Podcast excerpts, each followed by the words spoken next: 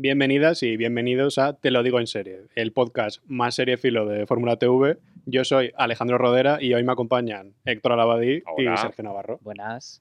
Y hoy vamos a hablar de un tema del que sabéis mucho, que son las series españolas, y nos vamos a preguntar, pues esto que tenemos en el título, que si ha llegado el momento en el que se ha desinflado este globo de, de la ficción española. Para empezar, vamos a poner un poquito en contexto. Hablamos de las series españolas porque estamos bastante especializados en ellas, pero también porque han tenido un auge tremendo en los últimos años, eh, ya sea con Velvet, con Vis a Vis, con La Casa de Papel, que llegó a ganar el Emmy Internacional, luego con Élite, igual un poco más cerca, y es que en los últimos años ha habido seriazas, no sé de cuáles os acordáis más vosotros, cuáles os han quedado más en, la cabeza. Hombre, yo creo que un Patria, por ejemplo, Veneno, son series icónicas ya de la historia de, España y que también, por ejemplo, Veneno ha funcionado muy bien en HBO, al menos por lo que se ve en Fórmula TV de la repercusión que, tiene. ¡Que me han llamado de la tele! ¡Que han llamado, Sí, porque ese es otro punto que las series españolas no solo han tenido buena acogida en España, aunque esto es un poco relativo porque ya sabemos que ahora que no se funciona tanto en el prime time sino en plataformas y no tenemos los datos reales de las plataformas, hablar de éxito, pues bueno, pero bueno, aquí vamos a hablar de... seguramente los datos de las plataformas eran muy inferiores a lo que consideramos éxito, eh, a lo que consideramos fracaso en televisión, por ejemplo. Claro, claro. De lo que sí podemos hablar es, pues yo creo que sí que ha subido la calidad de, de las series en España, que no es que antes se hicieran malas series. Estás llamando mala Médico de Familia, que fue una serie muy internacional, que se vendió en un montón de países, que se dobló a un montón de idiomas, que tuvo su remake internacional también en, no sé si fue en Italia, me parece, o en Francia, que incluso superó el número de temporadas a la española ahí, empezó el estallido de la ficción española. en su momento, era muy buena. Pero claro, cuando estaba médico de familia, no sé yo qué se hacía a nivel internacional. No me acuerdo ya cuándo se emitió médico de familia. En el 95, 98, 99, por ahí, entre 95 y 99 creo que se emitió. Pues Twin Peaks, médico de familia, por, ahí, ahí, ahí, de calidad similar. Pero cada país, pues bueno, hace lo que puede con los recursos que tiene y aquí se han hecho muy buenas series, pues durante décadas. Pero ahora sí que se mantiene como un nivel más uniforme de que constantemente te puedes encontrar con una serie española que puedes reivindicar, sobre todo en ese 2020 del que tú hablabas antes, con Patria y con Veneno, que se juntaron esas dos con 30 monedas y con antidisturbios y andábamos todos locos porque era algo que no había pasado absolutamente nunca, yo creo, que hubiera tantas series no ya buenas, sino excelentes que se juntaran una detrás de otra. Este año es lo que pasaba, que decía que cada mes había una serie del año. Eso es, y de hecho, aquí cuando grabamos en Fórmula TV nuestras series favoritas del año, yo creo que casi todos dijimos una española. Sí. Y tampoco suele ser tan habitual, vamos. Y aparte de esto, también influye a la hora de la repercusión internacional el hecho de que se esté normalizando que se hagan coproducciones, sobre todo por parte de, de, Movistar, que ha coproducido con HBO Max la segunda temporada de Vida Perfecta. También hizo una coproducción con La Fortuna, que se nota también en la escala de la serie con, con AMC. Y aquí te aseguras que la serie tenga una dimensión, pues igual más acorde a lo que quieren contar los guionistas, que puedan tener una ambición mayor y también que se vea en más sitios del mundo. La explotación de los productos en más ventanas, como es el modelo un poco que hace a 3 Media, que primero te los traen en su plataforma, luego llega lineal, luego salta Netflix y al final pues se rentabiliza mucho más, se pueden hacer producciones mucho más grandes eh, sin llegar a un público tan amplio como se hacía en los 90 y principios de los 2000, que si la serie no estaba destinada a todos los targets de posibles que, que, existen, no se producía y ahora se pueden hacer productos como mucho más de autor. Sí, que al final que si lo puedes amortizar por otras vías y no solo por la publicidad, no solo dependes de que la gente te lo esté viendo a una hora concreta del día. Mm. Y eso ha hecho pues, que haya mucha más diversidad de, de contenidos y eso, que aunque el éxito sea relativo, pues que puede triunfar una serie como Cardo y puede triunfar una serie como Antidisturbios, que son totalmente diferentes, son géneros muy diferentes, las dos son series bastante de, autor, pero bueno, que hay series de todo tipo. Y por eso, ahora en este programa queremos hablar de si ha bajado un poco el nivel desde 2020 o no, cómo ha empezado este año 2022 y qué es lo que va a llegar más adelante. Vamos a empezar con este repaso a lo que ya se ha visto este año. Vamos a ir una a una con todas las series españolas que ya han salido. Nos vamos a extender mucho con, cada una, pero vamos, para que os hagáis una idea. La primera que llegó fue Señor, dame paciencia, que creo que esta la has visto tú, ¿no, Sergio? Sí, no, ¿Mejor, no mejor serie del año o no? No es mejor serie del año. ¿Peor serie del año? A ver, da lo que, lo que podemos esperar. O sea, al final va en la línea de la película. Si la película te gustó, pues la serie es como estirándolo, buscando más tramas, buscando más, más enredos y demás. Pero si no te gustó la película, es que ni le des una oportunidad a la serie porque no. Que te da lo que te promete y Exacto. al final es tópico tras tópico, la Sí. perroflauta, la ecologista y todo lo típico. vamos. Humor así sencillo, que está muy bien. Tener unas- una comedia que no te hace pensar, que también al final parece que nos hemos acostumbrado, no quiero yo defender a la señora Dame Paciencia, pero nos hemos acostumbrado a que las series nos tienen que, que hacer pensar, generar debate y tal. Pues señor Dame Paciencia es una serie pues para estar viendo que si estás con el móvil tampoco pasa nada y ya está. ¿La deudas de este año o no? Yo creo que un poco mejor que deudas, ¿eh? Entonces hemos empezado mejor que, que año Hemos pasado. empezado mejor en ese sentido, sí. La comedia de A3 Player ha mejorado. Y mejor también que Venidor. bueno, pues ya Eso está. no es posible. ¿La de A3 Player o la otra internacional? La A3 Player. Ah, vale. esta- es, comedias de A3 Player. Y después llegó una bastante diferente, que era la primera serie de Stars Play en España, que era Express, que coge mucho el estilo típico de, de Iván Escobar, de, que ya lo hemos visto en, en Vis a Vis, y es pues, es una serie frenética que va sobre que el personaje de Maggie Cibantos la, la secuestraron y ahora como que monta un equipo al margen de la ley que se dedica a desmantelar secuestros express. Y la serie pues, es esta típica ida de olla que ya era vis a vis. Yo creo que tampoco, no, he visto, no la he visto entera todavía, la, la estoy viendo ahora.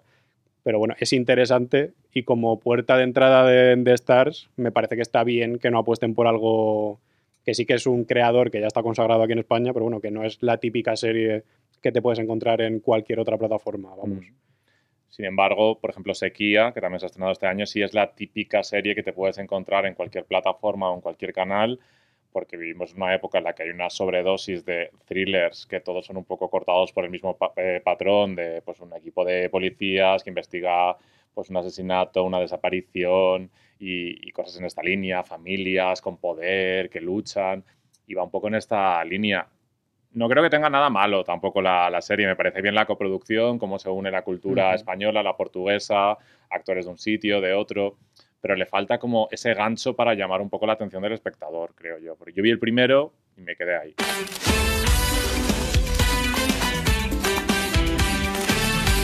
Y aparte, Televisión Española también ha sacado la nueva temporada de Cuéntame, ¿no? Que ya sí que eres una eminencia ¿Qué te ha parecido a ti, ¿no? Alex? Yo creo que dejé Cuéntame, vamos, cuando tenía la edad de Carlitos al principio. Yo creo que soy una de las pocas personas que, que ha visto absolutamente todos los capítulos de Cuéntame, algunos eh, varias veces. Eh, creo que el peor enemigo de Cuéntame es Cuéntame, que al final tiene el listón tan alto con ciertas temporadas que ya para mí todo lo que hagan después de que saliese Ricardo Gómez es como que me cuesta, me cuesta que esté al nivel del resto. Aún así, creo que tiene buena salud, que la nueva temporada está funcionando bastante bien en cuanto a lo que es la temporada, no en términos de, audiencia, que no está funcionando tan bien, pero creo que ha llegado el momento de que Cuéntame eh, busque ya su fecha de despedida, que no sea esta temporada, que se planteen en plan Lost, pues dentro de dos temporadas, tres, vamos a cerrar y lo vamos a cerrar a lo grande, pero creo que definitivamente no debe llegar, eh, no debe seguir de continuo eh, hasta el infinito y más allá. Creo que ya ha llegado el, momento. De Y para ti, que eres de esas personas que la ha visto entera, ¿cuál es el final ideal de, de Cuéntame? A ver, es una contradicción con lo que acabo de decir. Para mí, lo ideal, ideal sería que acabase en 2001, el día que se estrena la serie, con los Alcántara sentados viendo la serie, porque encima el personaje de Ricardo Gómez, Carlos Alcántara, eh, ya cerró con que estaba escribiendo la historia de su propia familia, que es la voz en off de la serie. Entonces ahora entiendo que se la ha comprado Televisión Española y va a hacer la adaptación en televisión. Pues no sé, me parece un cierre así como metatelevisivo bonito. Pero si hay que esperar a 2001, no sé. Aunque también podrían ver cómo Rosa eh, actúa en OT, que eso también me parece bonito. Ya, es que si nos ponemos así, también ven el nacimiento de Fórmula TV. También el fracaso de Pasión de Gavilanes, ¿no? Claro. Con Herminia ya con 250 Ven cómo despiden a Paz años. Padilla. También. Bueno, hasta aquí nuestro repaso de Cuéntame. Vamos a hablar de otras series. Sí, ahora toca Feria, que fue la primera serie española de Netflix de, de este año. Bueno, Feria, la luz más oscura, creo que le pusieron Sí. para, para rematar, ¿no? Para diferenciarse de la de A3 Player, de Sí. Fluxer. Terror y feria. Terror y Feria. Oh, sí, era Terror y Feria. Mm. La de los Javis, ¿no? Esta que la producían. Sí. Sí. Bueno, esta es de los creadores de La Caza y Élite. sea, que ya era una promesa así un poco bastante interesante. Y no sé, no sé a ti qué te ha parecido, Sergio, que creo que has visto un poquito más que yo. Yo solo he visto el primer capítulo. Yo la he visto entera. Pues te tocaba. He muy- sido, he sido un valiente.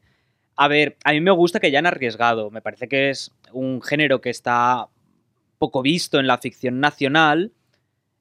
También te digo que es un género que a mí no me atrae mucho y aún así, bueno, la he visto y pues se deja ver, pero creo que se ha quedado muy como en un, en un intento piloto de llevar, de traer la fantasía a España. Se han quedado muchos flecos sueltos, muchas cosas muy sacadas de la manga y no sé, creo que se podría haber ido, podría haber ido mucho más allá, pero bueno, que aún así me parece como una apuesta arriesgada y diferente, que al final, Jolín, eso también se, apre- se, se Pero, valora. aunque hablaremos luego, eh, fantasías españolas de Netflix, eh, Feria eh, Eras una vez, ¿con cuál te quedas? Adelanto. El cebo. Vale, con esa risa vale, ahora, ahora lo contamos. El mismo día que Feria llegaba Movistar Plus Todos Mienten, que aquí la hemos visto un poco más. Y, a ver, no es el típico thriller, como decía Héctor antes, que parece que están todos cortados por el mismo patrón. Pues yo creo que sí que tiene una idea un poco más definida o un estilo, pero luego se va enredando muchísimo. Yo creo que tiene demasiados personajes y se va perdiendo. Hacen ya cosas los personajes que tampoco tienen mucho sentido. La información que te están ocultando para luego dártela. O para mí es demasiado enrevesada. Vamos. No es una mala serie, pero que tampoco es un thriller maravilloso que te tiene enganchado. A lo mejor le exigía más capítulos. Pues mira, precisamente en Movistar yo creo que peca siempre de mm, que hay pocos capítulos y en todos mienten, pues mira, yo en cuatro capítulos me la ventilaba. o sea, si al menos los personajes fueran algo más interesantes, sí, pero hay otras series que merecerían muchísimo más que se inyectara un poquito más de presupuesto para que se alargaran un poco, vamos. Una de las series que está funcionando en lineal, en Telecinco, es Entre Vías, que debería tener como un género propio Mediaset, que sea el género serie de Coronado, porque todas están un poco cortadas por el mismo patrón. Yo creo Sí, que por, Sí. por alea media. o sea es que al como la, final, la trilogía, no, bueno, no sé cuántas llevan ya realmente. es una saga. príncipe. Vivir sin permiso. Miso, sin permiso. Y ya está, esta, ¿no? Pues la trilogía. Eh, todas me parecen muy en la misma línea, todos son los mismo- el mismo reparto prácticamente. Esto es una antología, lo Ryan Murphy, que cada temporada van cambiándole los personajes, pero siempre es el mismo. Y luego va a llegar el apocalipsis y se van a juntar todos en una casa, ¿no? el mega crossover que van a hacer ahí.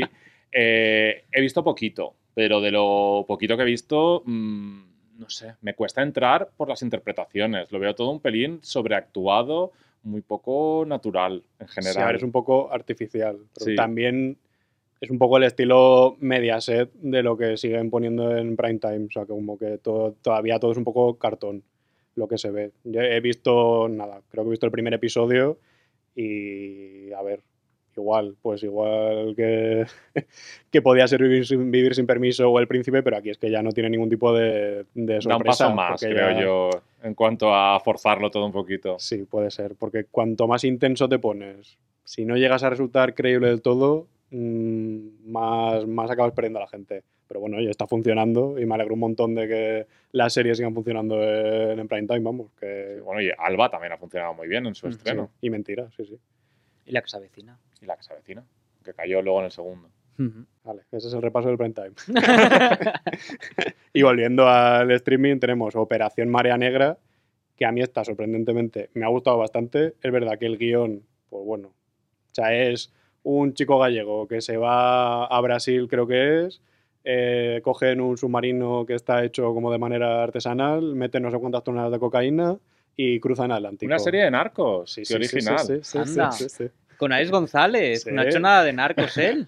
Pero es que hay que saberlo para hacerlo, tienes que haberlo Claro. vivido. Y el día que una en España los narcos con una desaparición thriller, ya será el, el acabose. Pues sí. Y así un poquito de comedia más marracha también. También, fantasía de Manolo Caro. Bueno, pero que estas son cuatro capítulos, va todo súper rápido, la dirige Daniel Calparsoro, que eso, para hacer una cosa rápida y directa es el director perfecto, yo creo, y que funciona, vamos, o sea, tampoco le puedes pedir mucho más. Y luego volvemos a Movistar Plus, que como siempre, siempre tiene como un estreno mensual de ficción, o intenta tenerlo, y después de que pasara todo lo que pasó con Resines, que se iba a estrenar Sentimos Mm. las molestias, al final se movió Nasdrovia y también se anunció que se acababa con esta segunda temporada, que es lo que pasa también. O sea, las series de Movistar duran demasiado poco por la cantidad de capítulos y porque las cancelan o llegan a un acuerdo con los creadores para que terminen en la segunda temporada, casi todas. O anuncian la segunda y luego nunca llega, como Arte Madrid. Bueno, sí, pero ahí había otras Ahí- movidas de ahí hay un culebrón Sí. interno. Ahí hay otra temporada, otra serie. pero bueno, que en Atrovia, la segunda temporada, yo creo que cierra de una forma un poco precipitada, pero sí me ha gustado mucho cómo mezcla nuevos géneros, te mete como un drama criminal internacional que se van a Bulgaria, eh, meten asesinos a sueldo que de repente van como de fondo mientras Edurne y Julián siguen moviéndose por el frente de la serie. Meten como una trama de drag queens con, con el mafioso protagonista como que ya se libera del todo. O sea, la serie se vuelve súper loca. Y también eso es lo que tiene, que tener seis Nos capítulos. estás atrapando, ¿eh? Sí, sí. Sí, sí. Ni Movistar hace este marketing, ¿eh? O sea, la primera está muy bien, a mí me gustó Pues muchísimo. está muy mal vendida. Porque a mí la trama de las drag queens me ha parecido fantástica. Las Pues no drags sé no ni aparecen en los carteles. Los carteles son muy fríos. Ya, eso- bueno, no sé si salía él, el mafioso, con los tacones. Y luego la serie se le va totalmente, vamos. Hay como un capítulo de metaficción que sale Jaime Blanch haciendo Mm. como de mafioso, que la graba el propio Mark Vigil, que es el director de la serie. O sea, ese capítulo está muy guay. Pero lo que le pasa es eso, que no tiene recorrido suficiente para enseñarte todo lo que te quiere enseñar. Pero bueno, que está muy bien. Yo, de las que he visto este año españolas, de todas estas, Nadrove yo creo que es mi favorita. Otra que no me ha convencido tanto, desgraciadamente, es La Edad de la Ira, que no he visto el tercer capítulo entero todavía, me queda muy poquito, pero bueno, que tampoco es que avance mucho más, al final son cuatro capítulos, cada uno narrado desde un punto de vista diferente, pero en los que todos te cuentan lo mismo Mm. y tampoco llegas a conocer del todo a cada personaje y dices, madre mía, este personaje es totalmente diferente al anterior, qué serie adolescente más revolucionaria, el crimen está metido así con calzador y tampoco le aporta nada, aparte de un giro al final de, de cada episodio. O sea, a mí, a mí no me está convenciendo del todo, la verdad. Yo creo que la adaptación han querido diferenciarla de lo que hicieron, o sea, de cómo era el libro y cómo era la obra de teatro, queriendo hacer esto que tú dices de cada capítulo el punto de vista de uno, que al final no aporta nada nuevo. Hay escenas que están repetidas completamente porque es lo mismo desde el punto de vista del otro. Y luego, por lo que dices del misterio, es verdad que es que ya desde el mismo tráiler se notaba que se han olvidado del misterio prácticamente para hacerte, un- tampoco quiero decir un física o química, pero es que lo más importante aquí ya es el trío que se está formando entre ellos tres, entre Sandra, Marcos y Raúl, que realmente tampoco, o sea, que al final también es como una búsqueda de identidad y el tema del padre y demás, que sí que en la serie se queda muchísimo más diluido. Y que tampoco hay tanta química entre los tres. No. O sea, que no es que sean malos actores ni nada, pero como que no me encajan los tres juntos, vamos. y todo muy rápido, de repente, exacto, la relación, Raúl es un personaje que llega nuevo, un alumno nuevo y ya tiene muchísima química que dices, pero ¿dónde ha surgido esto? Manu Ríos está encasillando un poco en los tríos, ¿no? Sí, Bueno, para encasillarse en un sitio, mejor eso que otro. ¿no? muy bien. Ya estaría. Érase una vez en un lugar muy cercano. Bueno, y otro trío tenemos ahora para terminar, Sí, sí, que es el que sale en el póster de nuestra nueva serie favorita, Érase una vez, pero ya no. Pero ya no. Que es lo que le tendrían que haber dicho a Manolo Caro desde Sí. Netflix cuando le pusieron estos guiones encima de la mesa. Íbamos a firmar un contrato de exclusividad, pero Pero ya ya no. Pero sí, ha ocurrido. Incluso tiene otra que comentaremos luego. Bueno, pues un, un- como he titulado en Fórmula TV, un cuadro mamarracho de Netflix y Manolo Caro y un cuadro mamarracho no del mamarrachismo que a mí me gusta, porque hay muchas series que son muy mamarrachas y me encantan, pero este es como mamarrachismo del malo. No tiene absolutamente ninguna chispa ni ninguna gracia el guion. Se supone que es una comedia. Yo no me he reído en ningún momento. Eh, no se ha dibujado nunca una sonrisa en, en mi cara. Qué poeta. Sí, soy súper profundo yo. No he sonreído, no se ha dibujado una sonrisa en mi cara. No sé muy bien cuál es el objetivo de Manolo Caro con, con- con esta serie. No, no, no termino de entenderlo. diners. Pues supongo. Eh, los números musicales. Es cierto que los musicales no se nos dan demasiado bien en la ficción española. Salvo Hombre, Paco y Beba. excepciones, Paco y Beba, Dreamland, eh, no terminan de, de funcionarnos. Y este es otro caso más. Eh, las canciones, pues no sé, es que es, co- son- es como que me saca un poquito de la serie porque utiliza canciones como súper famosas que le dan un toque como cutre a la, a la serie. Y, y luego las Pero que ese toque cutre está buscado, ¿no? pues a mí no me llega, no conecto con ese toque cutre. Y mira que yo soy fan de lo cutre, ¿eh? Ya, pero no sé, al final ver a, a Sire Chandía cantando tía, sin tu alegría, a lo mejor eso es lo que No lo donde, sé. donde encuentra el humor. Pero hay tantas capas de cutre en esta serie que me cuesta, me cuesta. Yo es una serie, pues no sé, tiene algún mensaje, alguna cosa, y luego tiene como cierto toque mamarracho, cutre, vale, pero si Mm. todo es cutre, Ya. porque las interpretaciones pésimas. Al Sí. pobre Sebastián Yatra yo creo que no le han hecho un favor con esta serie. Creo que debería centrarse en el mundo de la interpretación, porque al final aquí mm, lo la tiene- música, de la música. el- de, perdón, de la, de- de la interpretación musical. A ver qué consejo le estás dando.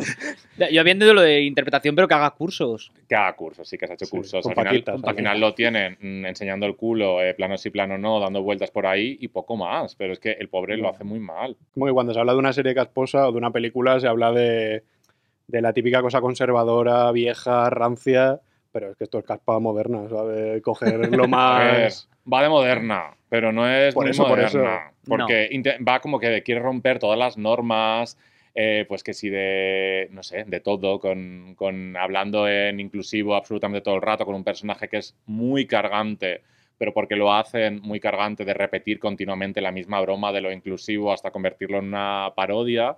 Y realmente hace todo lo contrario, porque al final la pareja protagonista son una pareja hetero, eh, los dos buenísimos, con cuerpos esculturales, y Sí. creo que va en contra de lo que vende. A mí me da la sensación que Netflix, Netflix le ha dado el, el libro de estilo de nosotros aquí somos así, somos inclusivos, eh, mm, no sé, eh, somos feministas, y ha ido como, pues mira, voy a meterle aquí esta frase para que suene feminista, aquí esta para que suene inclusivo, aquí tal, y no. Es que es eso, va de libre, pero al final es como se queda en lo superficial, que luego si ahondas un poquito es que de libre no tiene nada. Totalmente. Bueno, ya con ese comentario tan positivo, vamos a cerrar este repaso de las 11 series españolas que han llegado hasta ahora para que os hagáis una- una idea más o menos del nivel que se ha exhibido al principio del año. Y después de esto lo que queremos hacer es ir un poquito más lejos y ver qué es lo que está por venir. Si realmente hay series que puedan ocupar ese trono que en su momento ocuparon Patria, 30 monedas o incluso el año pasado eh, Reyes de la Noche, Venga Juan, El tiempo que te doy, si hay ese tipo de series en el horizonte. O incluso un fenómeno a lo La Casa de Papel. Eso es, si hay una serie que pueda ser un bombazo totalmente internacional. Y para ello vamos a empezar con Netflix. Tum, tum. A ver, empezamos con Netflix porque vamos a ir de más a menos, no tanto en lo buenas que pueden ser las series, que bueno, quién sabe, sino porque Netflix es la que más producciones españolas tiene anunciadas. Son 22 que yo haya encontrado, igual hay alguna por ahí debajo de, de la alfombra. Os las voy a decir muy rápidamente, bueno, no sé si muy rápidamente, pero lo voy a intentar. y luego vamos a comentar un poco las que más nos interesan a nosotros y las que también creemos que pueden ser Mm. más, más potentes. Y así lo haremos con el resto de, de plataformas y cadenas también. ¿Podrías decirlo en plan el tío este que habla rápido de aquí quien viva? Así como Eminem, lo, lo puedo hacer. Ahora Yo las rapeo todas también. Vamos a llamar a Arcano, como hacían en Masterchef.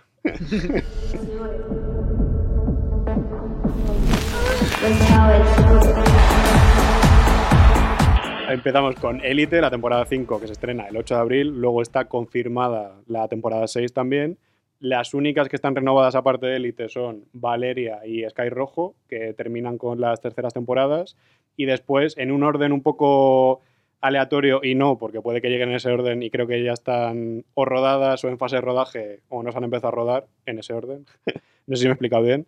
Tenemos Bienvenidos a Eden, Que, que, va a también tiene llegar... segunda temporada confirmada. Bueno, no está confirmada, pero se está trabajando en ella ya. Creo que no lo ha dicho Netflix del todo. Vamos, que tercera temporada también tendrá. ¿no?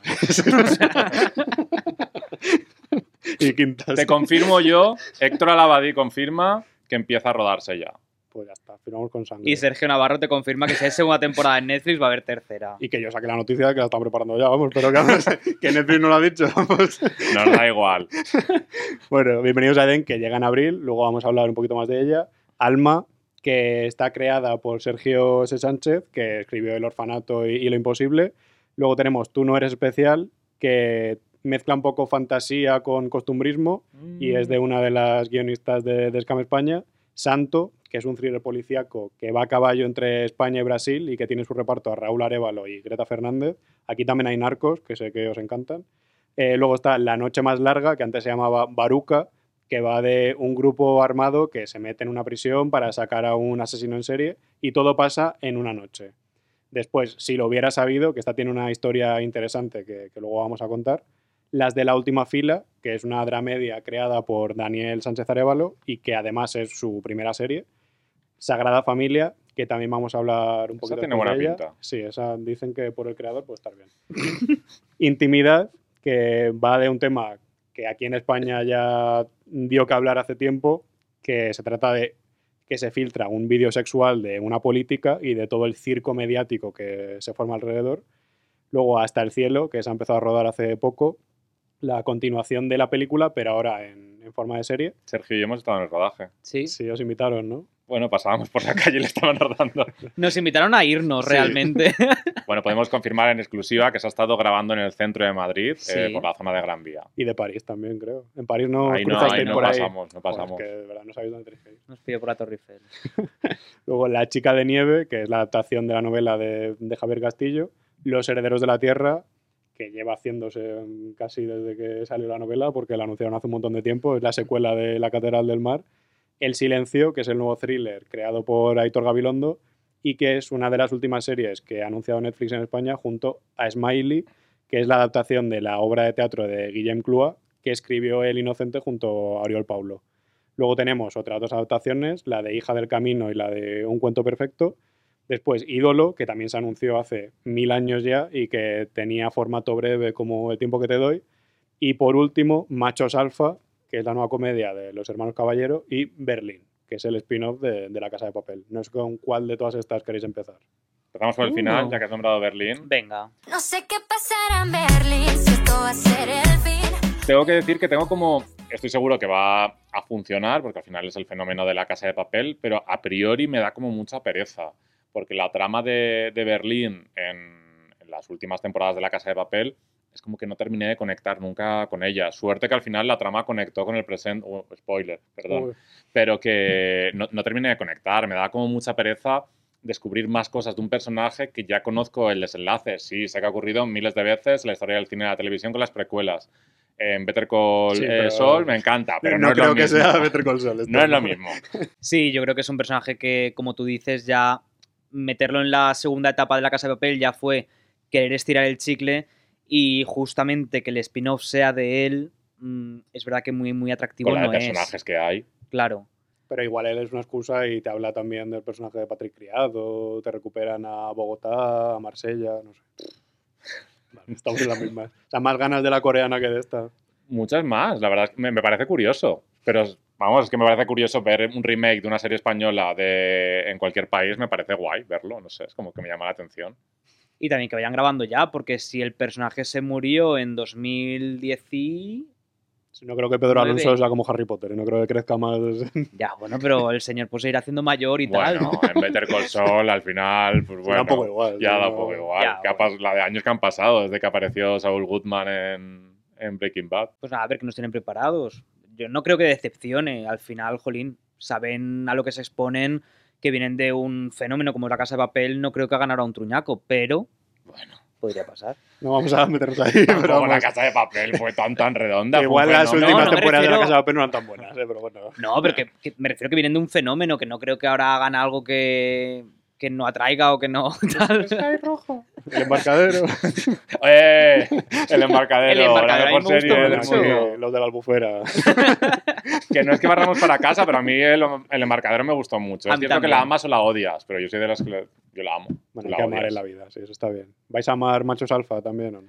Pues también me genera curiosidad porque los Caballero eh, creo que tienen mucho talento, que lo han demostrado eh, con Aquí no hay quien viva y con La que se avecina, que te puede gustar más o menos, pero Aquí no hay quien viva es un fenómeno que sigue presente después de casi 20 años de su estreno y tengo curiosidad por ver cómo es su primer producto creado exclusivamente para una plataforma, porque siempre se han regido eh, pues, por las características que tiene la televisión española, con capítulos de 70, incluso de 90 minutos que se han marcado, y por primera vez creo que son de, de 30 Sí, minutos sí, son 30. no sé, tengo curiosidad por ver cómo lo hacen. Igual no les sale bien porque les sale mejor el formato de 70, que tiene más experiencia, no lo sé, pero tengo curiosidad. A mí me hizo gracia en el artículo del país en el que se anunciaba la serie que dijeron que al principio iba a ser desde el punto de vista de las mujeres, pero como se hacen tantas series protagonizadas por mujeres, dijeron, vamos a hacerla sobre el punto de vista de los hombres, ¿no? Me quedé bastante roto. Dije, no sé, igual no estamos en ese punto todavía, porque la serie va sobre eso, va de cómo el patriarcado se va cayendo, que igual todavía queda poco, y los hombres van viendo los privilegios que van perdiendo. A mí me da un poco de miedo. Que sean cinco amadores de la vida, a ver si es, Es que, demasiado... por un lado, suena como reivindicativa en ese aspecto de vamos ya a mostrar ese feminismo, esa igualdad y demás. También dijeron que no va a ser ni feminista ni nada, o sea que... Claro, entonces el tema, me da miedo está. que por un lado te quieran mostrar eso tan moderno y por otro lado enseñarnos esa caspa que vemos en otras series. Entonces, no sé, que a lo mejor también es bueno que mezcle las dos cosas porque atrae a mucho más público. Al final es Netflix, que es muy mirada para eso. hmm, ya veremos. También estamos juzgando por dos declaraciones y Bueno, un pues aquí título. estamos. Así no, hablando, como 90 minutos así. Pero si hay 22 series aquí, ¿qué quieres decir? ¿No has visto Venga, ninguna? pues siguiente. Venga, vamos a la siguiente. Sky Rojo y Valeria, temporada 3, el desenlace definitivo. Pues que ya está bien. En resumen. Y yo las he visto las dos. Sky Rojo, tengo que decir que a mí el final de la segunda temporada me valió perfectamente como final de serie. De hecho, así lo vi y así me convenció y me pareció un final súper redondo. De repente, temporada 3, pues ok, pues adelante. Y Valeria, pues es verdad que creo que es una serie que podría acabarse ya o podría durar 25 temporadas Es esas más. series que decía, mamarracha, sí. Me gusta también, la disfruto, eh, no hay que pensar, puedes mirar Claro. el móvil también, no pasa nada, puedes ir parándola y viéndola a trozos, tampoco le, le afecta y no sé, a mí me entretiene, no le pido más. Pues ya está. Ya me da básico. Suficiente. Y hablando de mamarracha, ¿cuál os recuerda de toda esta lista? Que os puede parecer que igual es mamarracha también. Según Hombre. lo que hemos hablado antes. Sagrada Familia. Ahí estamos. Y Elite. Bueno, ya te estaba viendo Sí. yo. Ya te estaba viendo que ibas a por Elite, sí. Sagrada Familia, creada por Manolo Caro, Ah, que estábamos hablando ¿qué ha ahora hecho mismo. tu serie favorita. Bueno, pues que continúa con su contrato con Netflix. Ya veremos cómo nos sorprende. Es el Ryan Murphy eh, Sí. hispano. Sí, sí, sí. Que, que nos la coló. De repente lo amamos y ya desde entonces a ver qué nos da. Que. No Tampoco sé. se sabe nada de, de la trama de la serie, yo creo, porque No, la anunciaron con un tuit así furtivamente, Mm. de esto de que dijeron, sale Nayo Nimri, Alba Flores, Macarena Gómez, Alex García y no sé cuánta gente más. Cuando se anuncia así furtivamente, mm, no sé, porque ya un poco te ves las estrategias de Netflix. Con el caso de Eras una vez, no ha habido promoción. Nada. Normalmente nos invitan a, pues, a entrevistas, hay eventos, hay cosas y no hay absolutamente nada. Que a lo mejor Sebastián Yatra es menos accesible, pero que el resto del reparto que se Claro, puede había organizar. gente que yo creo que era muy fácil de, de conseguir y que al final con Netflix se firma un contrato y sí o sí vas y ya está. Igual Claro. una estrella lo Sebastián no, pero Aunque sea Manolo Caro únicamente. Huele. que- Bueno, pero Sagrada Familia yo creo que ya teniendo a Nayo Nimri, poniéndola en un tuit, ya va a salir la legión esta de fans que tiene Nayo Nimri y la van a promocionar. Y La- con Alba con Flores, Alba, que te están ahí vendiendo Sí, sí, sí, sí, vis a vis y la a casa de papel. todo. El reencuentro de la vida. Todo, las dos. Bueno, ya puedes hablar de, de Venga, Elite, si va, quieres. mamarrachismo del bueno, élite. Yo siempre voy a reivindicar esta, esta serie. Mala, sí. Disfrutable, muchísimo. Mamarracha, a tope. Forzado, una caricatura. Me da igual. Me Sí, encanta. sí. Gordos, no. Gordos, no. Eh, porque dice eh, Carlos Montero que, que para eso ya se mira ¿no? en el espejo o algo así. Dijo, ya tengo bastante con mirarme en el espejo como para, para meter en la serie a personas con cuerpos diversos, que Elite es una fantasía.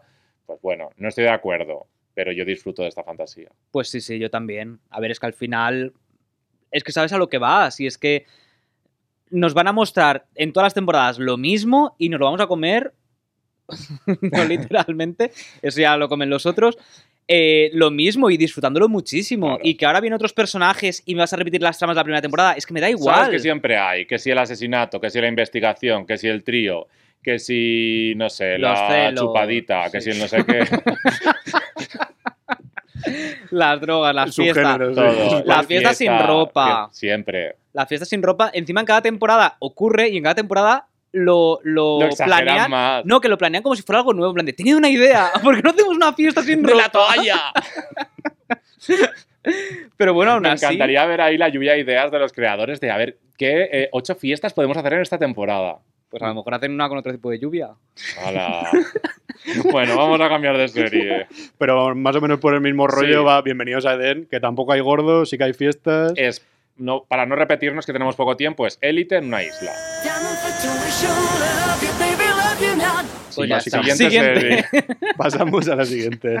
Si queréis, acabamos aquí con Si lo hubiera sabido, que os cuento un poco, que es la nueva serie de la creadora de, de Fatmagul, que creo que fue la primera serie turca que lo petó aquí en España, sí, ¿no? podríamos decir que a, sí. a través de Nova, que no pudo hacerla en Turquía, que la iba a hacer con, con Netflix allí por la censura, porque tenía un personaje gay, y, ni, y ella y Netflix dijeron que, que por ahí no pasaban y que no iban a hacerla. Y se anunció que en España se iba a hacer con Mega Montaner de, de protagonista, y al final se ha recuperado esa historia, teniendo en cuenta que en España, pues igual funcionan mejor las series turcas que, que las españolas. Y ya Mm. demuestra pues esta tendencia que hay de melo, melodramatizar las, las series, no tanto a la española, sino a la turca, que no sé qué opináis Sí, vosotros se nos está yendo un poco de las manos, que tampoco es el debate ahora, porque esto da también para mucho, pero hay como una obsesión en repetir todos los éxitos turcos, ¿no? Sí. Si ya los hemos pasado visto. con Alba. claro. Alba, heridas, que Alex la va. Vale, pues espérate ahí, ay, porque pasamos a tres media. ay, venga, va. A tres media. porque Esto- vamos a empezar con heridas.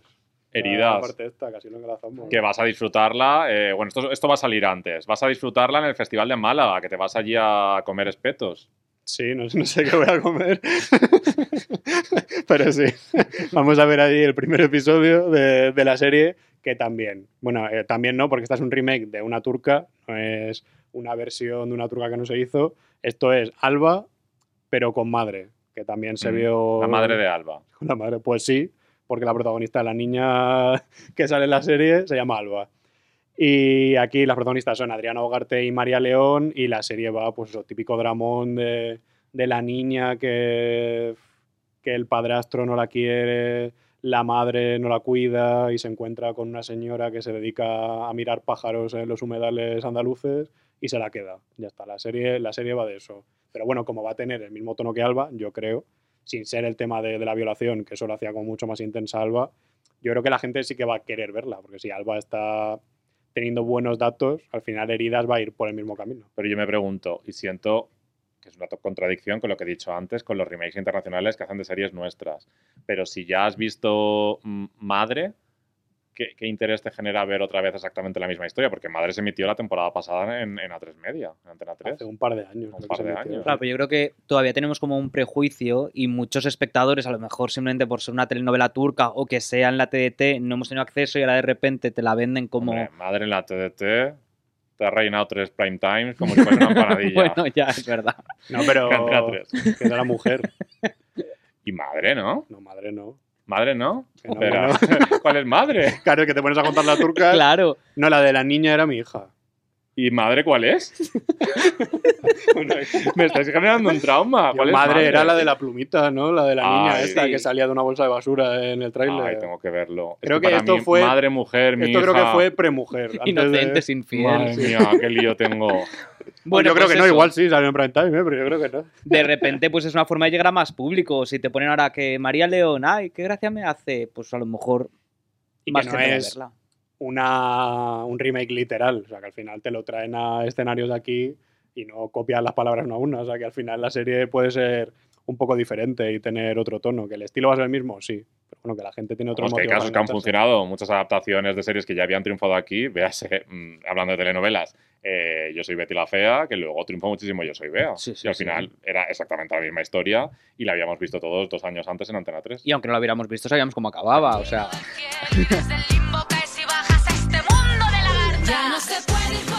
Voy a repasar ahora, otra vez, rápido, las series que va a tener A3 Media, que empezando por la comedia Dos años y un día, que está protagonizada por Arturo Valls y está creada por los creadores de Nasdrovia y El fin de la comedia. Luego está La novia gitana, que bueno, que se presenta sola, que es la adaptación de la novela de Carmen Mola. Luego La ruta, que tiene un repartazo, la verdad, a mí es de las que más me apetece ver, y que va de un grupo de chavales que viven como su juventud eh, yéndose de fiesta en la ruta del bacalao. Luego Las noches de Tefía, que la ha creado Miguel del Arco y la va a protagonizar Patrick Criado, y que está ambientado en un campo de concentración franquista donde se encerraba a ciudadanos homosexuales que crearon como una especie de, de cabaret imaginario para evadirse de todo lo que les estaba pasando. También está Zorras, que es una adaptación de la novela de Noemi Casquet, Upa Next, que es el regreso de Un Paso Adelante, vamos a hablar ahora un poquito más de ella. También vamos a hablar más de Cristo y Rey, que es la serie sobre Ángel Cristo y Bárbara Rey. Iba a decir Bárbara Cristo y Ángel Rey, pero no, al revés. También. Vestidas de Azul, que es la continuación de, de Veneno. Anaí, que es la nueva serie de Álvaro Carmona, que estuvo nominado hace nada al Emmy Internacional por Gente Hablando. Luego Camilo Superstar, que a mí esto me despierta mucha curiosidad, pero no sé si buena o mala, que es también de los años 70, cuando Camilo VI estaba trayendo Jesucristo Superstar a España y como que cambió el panorama de- del teatro aquí en, en España. Y para terminar están los regresos de Cardo y los protegidos del regreso con segundas temporadas. ¿Con cuál queréis empezar aquí? Pues si queréis, como, como hemos hecho antes, empezamos por el final, por estas renovaciones por segundas temporadas. Ítale de San Expedito, el santo de los imposibles. Pero entonces no se cumple nada o qué? Hombre, al revés, así que sean posibles las cosas, María. ¿A favor o en contra? Yo en Los Protegidos no la he visto el regreso. Cardo yo creo que podría haber terminado perfectamente con la primera, pero bueno, me gustó tanto que si continúa con una segunda y tiene una visión clara de lo que quiere hacer, yo por A mí, ver, para no, adelante. no tengo los datos de los protegidos en, en A3 Player, pero tampoco tuvo tanta relevancia ni generó tanto interés en el público como para una segunda temporada, creo yo. Yo creo que a lo mejor sí que era de esperar una segunda temporada, pero habría esperado más. O sea, igual que ahora ha sido todo un, bu- bueno, un un evento, boom. ¿no? Claro, que es como, ostras, qué guay, que vuelve, tal. Pues ahora no lo va a tener. Yo creo que sí que se va, va a pasar mucho más desapercibida, si ya pasó la primera. Y respecto a Cardo, estoy completamente de acuerdo contigo, Alex. Y con Vestidas de Azul, ¿qué opináis? Que también va un poco por ahí. Bueno, sí, claro. Lo veo complejo. Me, me parece chulo, me parece interesante que se continúe con la historia. Espero que no estropee lo redonda que fue Veneno, no lo creo. Eh, tengo curiosidad por ver cómo van a hacer para hilarlo, porque en el fondo sí que, van a, sí que va a ser una secuela de Veneno, porque va a ser Valeria el personaje que va a estar escribiendo esta nueva novela y va a aparecer, entiendo que Paca, y vamos a tener eh, parte del presente y parte del pasado y tal. Puede, tiene los ingredientes para ser algo chulo en la línea de, de Veneno.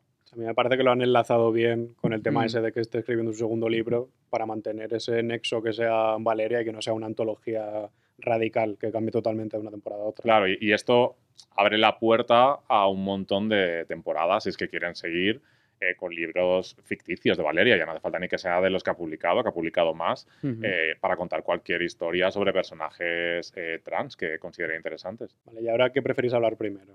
¿De Upa Next o de Cristo y Rey? ¿De cuál tenéis más ganas? Pues las dos me generan curiosidad. UPA, la serie que me pega muchísimo y nunca vi.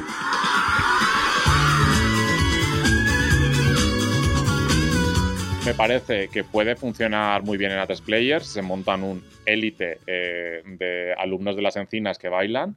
Creo Y que, se duchan. Y se duchan. Bueno, ya se duchaban. En, ya eso, en por UPA, yo se recuerdo... duchaban más que iban a clase. No la veía, pero recuerdo haciendo zapping, que era lo típico de los vestuarios mixtos estos, en los que siempre estaban duchando y todo el rollo.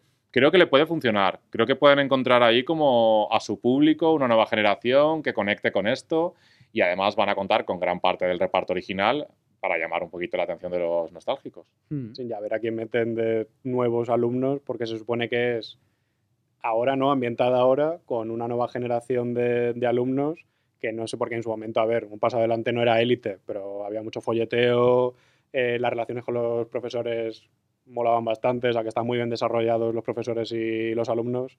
A ver, no era una, una novela de, de Dickens súper elaborada, pero vamos, que, que estaba, estaba bien hecha. Te enganchaba. vamos. Sí, yo la veía mucho, bueno, también era muy pequeño, me la grababa en VHS y ¿Le dabas al play y al rec? No, no tenía tanto, tanto avance mental, para, lo hacía mi madre. Ah, estás engañado. Igual con las últimas temporadas ya sí que lo hacía yo, no me acuerdo si había VHS. ¿Te grababas también las entrevistas de Bárbara Rey? Tú y yo, Chelo, y te quiero. Y siento mucho que no me hayan gustado las mujeres porque habría sido más feliz. Hemos tenido una noche de amor. ¡Ole! Yo creo que de pequeño no sabía ni quién era Bárbara Rey. vamos. Ni de mayor, ¿no? Era tampoco la verdad. Sé lo de la noche de amor y ya no sé nada más. A ver, a mí Cristo y Rey me llama la atención. Me parece uno de estos biopics eh, de historias cercanas de nuestra televisión. que puede ser curioso. Depende cómo se venda, porque es lo típico que puede ser súper casposo y cutre o que puede ser un producto que te llame la atención. Si va un poco vestido de, de drama, creo que, que eso le viene muy bien. Hmm. Yo, a mí a priori, es verdad que son dos personajes que no, no me atraen mucho. Pero lo que tú dices, depende cómo esté contado, a lo mejor pues es como veneno, que puede atraerte más o menos el personaje, pero luego la serie entras y es, te están contando una historia muy potente, pues no sé, se le dará una oportunidad y ya veremos, ¿no? Si seguimos.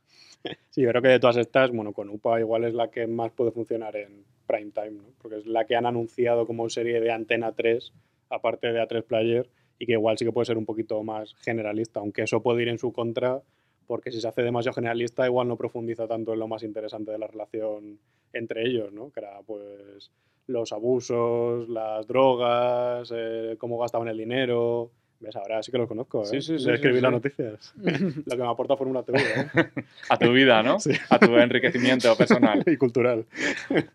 Una que Sergio tiene muchas ganas es dos años y un día. Estás Pero contando. que me metes en estos marrones. Porque sé que estás contando los días para que se estrene. Sí, quedan dos años y un día. Ya, pues a mí sí que me apetece. vale, pues te, te cedo la palabra. No sé si será buena o no, vas a ver. Sin novedad, por ejemplo, me gustó que también salía Arturo Valls. Tiene pinta de ser el mismo rollo y tiene pinta de pasar igual de desapercibida que. que- Bueno, como la vamos a ver nosotros, pues, ¿qué más da? Porque el protagonista es Arturo Valls, o sea, no, no se llama Arturo Valls el personaje, pero que es él, que es un actor y presentador que le meten en la cárcel después de dar un pregón que sale muy mal. Pues bueno, pues la premisa es una serie carcelaria, pero desde el punto de vista mm, cómico.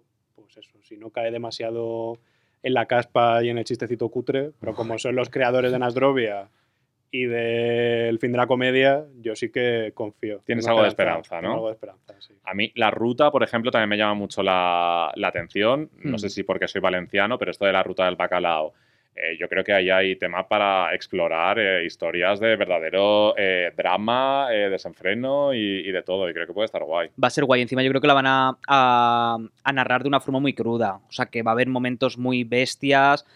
No creo que tengan como mucha censura a la hora de si se está metiendo, no sé si se está pinchando, que se vea tal, momentos muy oscuros. Creo que la pueden hacer muy guay, con muchísimos contrastes de los altibajos y demás. Sí, uno de los creadores es Borja Soler, que estuvo en Antidisturbios, fue, dirigió un par de capítulos, creo, aparte de, de Sorogoyen, y ya con eso, o sea, llevarte a alguien que fue uno de los que plantaron la estética así de, de Antidisturbios, la serie tiene que ser bastante intensita. Y para terminar, pues La novia gitana, que lo que decía, que ya todo el mundo la conoce, yo creo, que está basada en las novelas de, de Carmen Mola, y espero que tenga continuación y que veamos la adaptación de, de las tres novelas. Sí. No me convence mucho que Elena Blanco la interprete Nerea Barros, no porque Nerea Barros me parezca mala actriz, porque de hecho me parece que está muy bien y además en Operación Marea Negra lo poco que sale lo hace bastante bien, sino por la edad. O sea, es que parece que hay una, una línea roja que si eres actriz y cumples Ya. ya no 50 años, igual 45, ya que no, no te llama nadie, porque meter a, aunque sea Bárbara Leni, que tampoco es una diferencia descomunal de, de edad, pero sí que me da como más el perfil de, de haber tenido un hijo que ya puede ser adolescente, Mira, o ella está, más mayor como Emma Suárez, no sé. está entre la inspectora y la novia gitana. O sea, podría haber interpretado a las dos. Sí. A mí, a- a- yo tampoco me la imaginaba así, no me imaginaba con el físico de ella, pero bueno, no sé, habrá que darle una oportunidad y al final pues es eso, al final es una adaptación, es otro concepto, pues ya, ya veremos qué tal está Nerea. Con esto ya terminamos a tres media, a tres player. Aquí va a ser todas un poquito más, más breves las plataformas, porque tampoco hay tanto donde rascar. Y ahora nos vamos a Movistar Plus. Historias de amor, ojos que miran. Movistar empieza justo ahora que se va a lanzar este podcast, el 18 de marzo, con la segunda temporada de La Unidad, que seguramente es una de sus series originales más vistas. También va a sacar las segundas temporadas de Paraíso y de Supernormal. Y a lo largo del año irá lanzando Sentimos las molestias, que es lo nuevo de los creadores de Vergüenza. El Inmortal, que va a ser la única serie española que compita en, en Series, que es el festival que ya ganó Vida Perfecta hace un par de años. Apagón, que es una antología que adapta el podcast del Gran Apagón y que el mayor reclamo que tiene es que tiene a Sorogoyen, a Raúl Arevalo, a Alberto Rodríguez, Isa Campo e Isaki La Cuesta de, directores, de lo mejor que hay en España, vamos. Eh, Rapa, que es el nuevo thriller de los responsables de Hierro.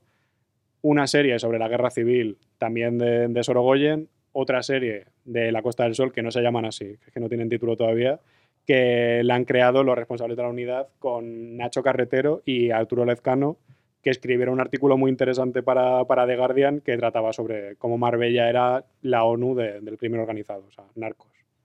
Y para terminar tenemos Habanos, que esta es un poco raro porque se iba a rodar en 2020 cuando empezó la pandemia y seguimos sin saber nada de ella, que es la serie que ha creado Alejandro Hernández, el guionista de La Fortuna con Amenábar y de La Línea Invisible con Mariano Barroso. De aquí yo destacaría seguramente Rapa, la de la Guerra Civil y la de la Costa del Sol, por la estrategia, igual que han hecho con Sentimos las Molestias, de ya que acabas las series igual demasiado pronto, pues darle la oportunidad a tus creadores de que pasen página, que también puede ir por ahí el hecho de que las acaben rápido, para contar otra historia. Y la de la guerra civil me parece muy interesante, que es el típico, ya es un meme de la película de la guerra civil. La era cuando yo era pequeño y lo sigue siendo ahora, pero ver una serie de la guerra civil hecha por Sorogoyen, con la, vamos, que ya me imagino, la banda sonora que tienen las películas de Sorogoyen, la capacidad que tiene para meterse en la cabeza de los personajes y personajes A ver, perversos, súper cualquier proyecto con retorcidos. Sorogoyen, pues siempre es un, un valor muy añadido. A mí lo que me pasa un poco con Movistar es que nunca o casi nunca a priori logran llamar mi, mi atención. Que luego me- he visto muchas de sus series y sí que me han gustado. Eh, Antidisturbios me parece una de las mejores series de, de 2020, pero es como que me cuesta y creo que son series eh, que llegan muy poco a la gente, que al final otras series como las de A3 Player igual tienen pocos suscriptores, pero al final acaban en Antena 3 o acaban en Netflix y llegan a un público más amplio. Pero me da la sensación que las series de Movistar las ve un grupo muy reducido de, de Sí, gente. a ver, es que al final es un nicho porque también pasa con el cine de autor, que si tú te especializas en cine de autor, la gente no te va a ver tanto. Igual haces series de mayor calidad, pero que no llegan a tanta gente, y Movistar ha preferido pues centrarse en autores. Y por eso cuando hablamos de series de Movistar, también depende de que te interese el autor en cuestión. Que hay autores que también pueden ser que no te interesen lo más mínimo. Luego también hay series de Movistar que pueden ser más Super genéricas. y tal, Supernormal, por ejemplo. Ejemplo. Quiero decir que en Supernormal pues, podrían haber hecho un acercamiento más, un mejor acercamiento al gran público, hacer una serie que realmente eh, calase entre el público amplio, pero no, yo creo que no lo han conseguido. No, y encima sorprende muchísimo a mí personalmente esta renovación por una segunda temporada. Es que es una serie que, que ha tenido muy malas críticas, que Movistar ha tenido guardada en el cajón Mucho dos años, te la estrenan en verano, que es como, venga, ahora que nos entra mucho la gente, y de repente la renuevan, no sé. Pues igual firmaron dos, eso es mega barato de hacer, o no sé. O las dos cosas. Sí, cosas. y por eso firmaron dos. Pero bueno, sí. Que hay cosas súper interesantes de Movistar, o a mí a priori me llama la atención, pero más que por leer el título o ver un tráiler y que diga esto tengo que verlo sí o sí, ¿Por por, quién hay los, detrás? por los nombres que Sí, están asociados. Claro, sí. lo bueno que tienen es eso, es que tienen a, a, pues a las personas, yo creo que más destacadas de nuestro panorama televisivo cinematográfico, las tienen trabajando en sus series y al final eso siempre llama la atención, pero me da rabia que luego estas grandes series no lleguen a más gente, como Antidisturbios, que creo que fue una serie buenísima, que tuvo muchísimas buenas críticas, que sí que vio más gente, yo creo que la media de Movistar, pero que podría haber llegado a un público hiper amplio, porque creo que es una serie muy mainstream realmente. Ya, seguramente. Mm. Pero también está la otra cara de la moneda que es Netflix, que te hace muchas más series, que igual son más llamativas, pero que luego todas te están contando más o menos lo mismo. Pero Hay no. algunas que son eso, igual, pues igual que Movistar, más interesantes que otras, pero que al final tienen más tracción porque te aparecen ahí en esa aplicación que tienes, que es tu nueva televisión. Sí, pero luego es verdad que Movistar es de las de la, o sea, la plataforma que más se ve luego en premios, en reconocimientos. Sí, sí, sí. Al final, sí. pues eso, antidisturbios, hierro. Pero por lo que comentaba Alex, al final tienen detrás a estos Claro, sí, sí, eh, sí. directores, guionistas eh, tan destacados que, pues bueno, pues llama la atención en los Es como que buscan más el prestigio que la audiencia. Pues cuando me llega la factura no parece eso. ¿eh? Y yo creo que una plataforma que sí que va más a un público generalista, no sé si lo consigue o no, es Prime Video. Porque empezando por El Internado de las Cumbres, que vuelve el 1 de abril con su segunda temporada, yo creo que está bastante claro el tipo de público al que quiere llegar Amazon. También tienen un asunto privado, que es de Bambú, que seguramente es la productora más generalista que hay en. España. Eh, también está Días Mejores. Esta es un asunto privado es original, Días Mejores es exclusiva, en Amazon está esta distinción. Eh, Días Mejores es lo nuevo de los creadores de, Reyes de la Noche. Luego otra exclusiva es Sin Límites, que es prácticamente una celebración del quinto centenario de cuando se dio la vuelta al mundo y lo más llamativo que tiene yo creo que está implicado Álvaro Morte. Eh, y por último, la otra exclusiva que tiene es la segunda temporada de Historias para no dormir, que ha cambiado de directores y ahora están Salvador Calvo, Alice Waddington, Jaume Balagueró y Nacho Vigalondo. Y luego, pasando a los originales, aparte de un asunto privado, están Sin Huellas, que es una comedia sobre dos limpiadoras que dejan impoluta una casa y no saben que lo que acaban de hacer es limpiar una escena del crimen y ahora ellas son las principales sospechosas y las sigue la policía y también lo- los criminales. Y también están Los Farad, que es la nueva serie de Alejandro Hernández, que ya lo hemos comentado antes con, con Habanos, y Mariano Barroso, que también se va a Marbella, pero en este caso en los años 80, eh, para hablar de una familia que, que trafica con armas. Y para acabar, está Reina Roja, que eso, en la línea de la chica de nieve y la novia gitana, pues coge a uno de los autores de drama criminal, de novelas criminales más potentes ahora mismo, que es Juan Gómez Jurado, que ya firmó un acuerdo de desarrollo con Prime Video y se supone que el primer fruto de ese acuerdo va a ser la adaptación de la trilogía de Reina Roja, que han sido de los libros más vendidos durante los últimos años. Esta yo creo que es la más potente, la que más puede llamar al, al público en general a suscribirse a Amazon o a darse cuenta de que tiene Prime Video incluido con, con lo que está pagando al año. Y no sé a vosotros cuál los llama más de, de las demás. A mí, sin huellas, habiendo visto el, el tráiler que puso Amazon, eh, a mí es la que más me atrae. Eh, me parece como una mezcla entre un poco Señoras de Lampa y Benvinguts a la Familia. O sea, es como esa comedia negra que, que a mí me gusta mucho y más hay un misterio por medio y demás. Y, y un asunto privado también me parece como muy guay, con un tono muy original. Pero ver cómo Prime Video la tiene guardada es lo que me hace echarme para atrás. Es como, ¿por qué? Huele, ¿no? Un poquito. Claro, ya, ya no porque huela vieja, sino porque algo pasa. O Claro, sea, no, que huele que algo pasa. claro. decir. como que si no están confiando tanto en ella es por algo. Entonces, bueno, supongo que la veré, pero ya entraré un poquito con ese A mí miedo. un asunto privado me llama la atención porque me recuerda un poco a que va a ir en la línea de Gran Hotel, de aquellas investigaciones que tenía el equipo de, de policías que investigaba los casos de Gran Hotel y me parece curiosa. Y el, el internado, la primera temporada es cierto que me costó engancharme bastante y tengo ganas de ver ahora que ya parecía que la cosa estaba un poco encarrilada hacia dónde va esta segunda temporada que espero que ya sea un poquito eh, más al grano desde el principio. Hmm, sí, sí, sí. ¿Y tú, Alex, con cuál te quedas? Yo, Reina Roja, ya lo he dicho. Ah, vale, vale. ¿Que no escuchas? Y los Farad también tiene buena pinta, vamos. Por los creadores, la típica serie que habría hecho Movistar y que se la habrá levantado Prime Video, seguramente. Sí, al estar Mariano Barroso le pega, Sí, le pega sí, Movistar. Por eso. Eh, ahora vamos a ir a la televisión más tradicional, porque nos vamos a ir a televisión española. RTVE, la que quieres, la que es la vuestra, la de todos. Vamos ahora con las series que tú quieres, Alex. Te las vamos a presentar. porque las estas que- son, las que estas yo son las que tú quieres. Realmente, y es la caza guadiana, que después de que viste las dos temporadas anteriores, ahora te viene la, la tercera. Han encontrado en televisión española su antología, que son capaces de ir cambiando de, de localización y mantener a ciertos personajes. Y bueno, me, me parece chulo que hayan encontrado un poco la fórmula para contar estos casos. No le ha funcionado eh, mal en audiencia. Yo cuando vi la primera temporada pensaba que se le iba a pegar totalmente y me sorprendió porque al Sí. final no dejaba de ser la primera temporada la- el típico thriller de niña desaparecida, pero ha encontrado su público la televisión generalista. Sí, sí, sí. Es una serie que está bien hecha, vamos, que el misterio que te cuenta lo cuenta con una oscuridad así diferente a lo que se suele hacer en televisión española. A mí la segunda sí que me gustó, la verdad. O sea, me alegro de que, de que la sigan haciendo y que confíen en esto, que no la dejen ahí en el limbo, como sí que están otras series como, como Estoy Vivo. Y después de La Caza, ¿hay algo más confirmado ya o no? Esta Fuerza de Paz, que, bueno, pues va a ser una serie Los nuestros tres.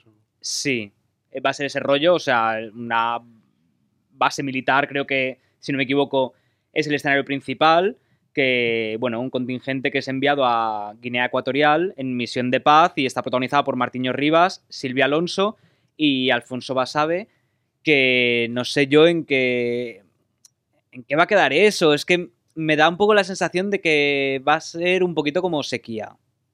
Secan audiencias. Sí, Exacto. No sé, me parece como, como que va a un público muy similar y que va a tener una, una atracción muy similar. Vamos a hablar de otras series de televisión española que no están confirmadas, pero bueno, ya que estamos aquí hablando, pues Por no- hablar. por hablar un poquito, y esas son Los Misterios de Laura, eh, Hit, temporada 3, El Ministerio del Tiempo, temporada 5. Sí. Y Maitino, que no sabe para dónde, Bueno, pero Maitino, Maitino, sí, que está ahí, que están ya en estado avanzado de gestación. eso es. Eh, todas podrían volver, todas podrían no volver, están trabajando en, en ello. Yo creo que Los Misterios de Laura mm, me gusta la idea de un evento anual, aunque se me hizo corto, pero yo sí que haría un evento de dos capítulos mínimo, que uno se me, Sí. se me queda Un caso que te lo dejen alto y a la semana siguiente que te lo resuelva, estaría bien. Hit creo que es muy necesaria. Sí, sí, Sí. sí, sí. Además que ya al final de la segunda te, te planteaba lo que iba a ser la tercera y, Y puede promete. estar muy bien, sí. Y El Ministerio también me parece una serie súper necesaria, que es la serie idónea para estar en una televisión pública. Lo bueno que también tiene el ministerio es que por, por mucho tiempo que pase entre temporada y temporada da igual, que al Siempre final como... Exacto. Como al final es viajar al pasado y demás, da igual que vuelva dentro de cuatro años, que creo que seguiría igual de, de vigente. Pero que el Ministerio, por lo que se comentó hace un par de meses de televisión española, igual vuelve como los misterios de Laura más que como una nueva temporada. O sea, que igual hacen una TV movie o hacen un evento de dos capítulos que parece que no tienen muy claro cómo quieren recuperarla, pero yo sí que apostaría que Hit y el Ministerio del Tiempo vuelven. Cogemos el mando y le vamos a dar a 5 porque nos vamos a, a 4, ¿no? Y a Telecinco. te lo digo. A ver, aquí he metido las tres nuevas temporadas de la que se avecina, El Pueblo y Desaparecidos, que realmente se van a ver primero en, en Amazon, pero tampoco creo que haya muchísimo que decir de ellas porque al final ya sabemos de dónde vienen y ya dónde van. ¿no? A ver, hablando de, de estrategias, yo cambiaría la estrategia de la que se avecina. No les ha ido mal con las reposiciones. Podría ser un mega exitazo en Telecinco si el nuevo cambio de comunidad y todo este rollo se estrena directamente en Telecinco. Creo que podría funcionar muy, muy bien. Y yo, si fuese Paolo Basile, me lo planteaba. Pues creo que está firmado ya con Amazon, o sea, que como nos Bueno, llamen pero no a. Jeff Bezos y le digan que... O al menos más cercano. Primero lo emite Amazon un lunes y el martes lo emite Mediaset, no sé. Yo creo Pero que con, no lo año y que medio. con lo que Amazon le debe pagar a Mediaset, le compensa luego hacer un 6% en Telecinco. Si eres lista, Amazon da dinero. Exacto. y Basile es lista. titular. y aquí la única nueva, al menos que esté confirmada 100%, es Escándalo, relato de una obsesión, título ya prometedor, que es un poco... De estos títulos que metes en el titular de Fórmula TV ya no te cabe nada más. Claro, Sí. y que cuando titulemos las audiencias va a ser escándalo y punto. Hombre. La gente ya sabrá ¡Qué qué escándalo de audiencia! que la vendimos un poco en el titular como la a teacher española, ¿no? No sé si va de una profesora, creo que va de... No se sabe si es profesora o Ya. no, pero es una eh, mujer pues, de unos 40 años, que es- 42 años. 42 años, que se enamora de un adolescente de, De, pues, ni idea, el adolescente ya no lo sé, es de adolescente yo qué sé, de 16, Genérico, sí. 17, menor de edad. 13... no, Hombre. sé, sí. Me se llama Escándalo. Hombre, Ya, pero ya, si es menor ya es escándalo. Con menor ya es. Bueno, pues Y 17 16 años por si y la serie se alarga, que no cumpla 18 Bueno, enseguida. pues una antología se puede enamorar de diferentes chavales en la temporada. Hostia, eso ahí. Mira. Menudo escándalo. Sí, sí, sí. Escándalo. que aquí el tema, la premisa es eso, que Alexandra Jiménez es una mujer que se va a suicidar, o sea que ya el punto de partida empieza mm, heavy, y el chaval que le salva eh, se enamora de él. Así que ya el Yo primer apostaría capítulo porque Coronado va a ser el padre de Alexandra, porque esto es de Alea Media y me huele. Puede ser. O el padre de- del niño. El el abuelo. del niño. Bueno, el abuelo, sí. Ya, ya hace de abuelo el, el entrevistas. bisabuelo, el sí. bisabuelo. no sé, puede ser cualquier cosa, el hermano mayor. Sí, el hermano mayor, El hijo, el hijo del adolescente. Acabamos ya con la televisión tradicional y nos vamos a ir a las plataformas que nos quedan para empezar con HBO Max. A ver, el caso de HBO Max es un poco raro porque mm, casi todo lo que tenía en español lo han lanzado con la llegada de HBO Max a España. Eh, todo lo otro sin novedad y, y venga Juan. Lo enlazaron como prácticamente una cada mes y ahora les queda García, Pobre Diablo y la segunda temporada de 30 monedas que, que era el secreto de Puente Viejo, que lo sabía todo el mundo pero que, nadie lo decía, porque la han empezado a grabar ahora, pero Alex, Alex de la Iglesia ya estaba poniendo fotos de Pedraza cuando estaba localizando, hace meses, en las entrevistas dijo que quería hacer tres temporadas, y hasta que no ha empezado la serie a grabarse y te han podido decir que han firmado a Navian Imri, no lo han dicho. Pero bueno, ahí está. Alex de la Iglesia te está haciendo un documental en su Twitter de, de cómo es el rodaje, que es una cosa maravillosa. Pero es secreto. Sí. A ver, tampoco vamos a profundizar mucho en estas porque le dedicamos prácticamente un programa entero de Te lo digo en serie para hablar detenidamente de cada una de ellas. Entonces yo, si fuese vosotros o vosotras, me lo escuchaba de nuevo. Claro. Sí. Pero bueno, En que. García seriaza, que va a ser. que tiene muy buena pinta. Y ahí lo vamos a dejar. Desde HBO Max ya se dijo que era la serie más ambiciosa que habían hecho hasta ahora. Y vamos, que yo espero muchísimo García, la, la verdad. Luego de Disney Plus, que es la siguiente que, que vamos a comentar. A ver, hay dos series, que es un poco. Son dos, pero hay que ordenarlas de una forma un poco extraña, porque Valenciaga es la primera serie española que han anunciado que trata pues, de Cristóbal Valenciaga, que es uno de los mayores iconos de la moda, y está creada por los responsables de La Trinchera Infinita y Andía, que me parece que es un pelotazo esto, que se los Mm. hayan llevado, porque igual, ¿sabes? Que son los típicos creadores con los que estaría deseando trabajar HBO y Movistar, y se los ha llevado Disney.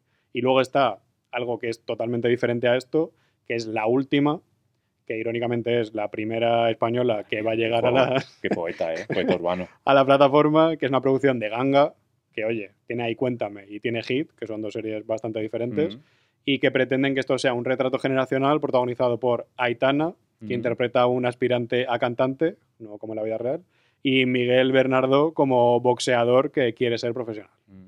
Y todo queda en familia al final, porque Estaba tenemos- pensando esa expresión. Tenemos a la pareja, tenemos al padre de, de Miguel como uno de los fundadores de la productora Grupo Ganga. Típica serie que se te ha ocurrido durante la pandemia, En eh, una reunión familiar, Nochebuena. una paellita ahí en casa.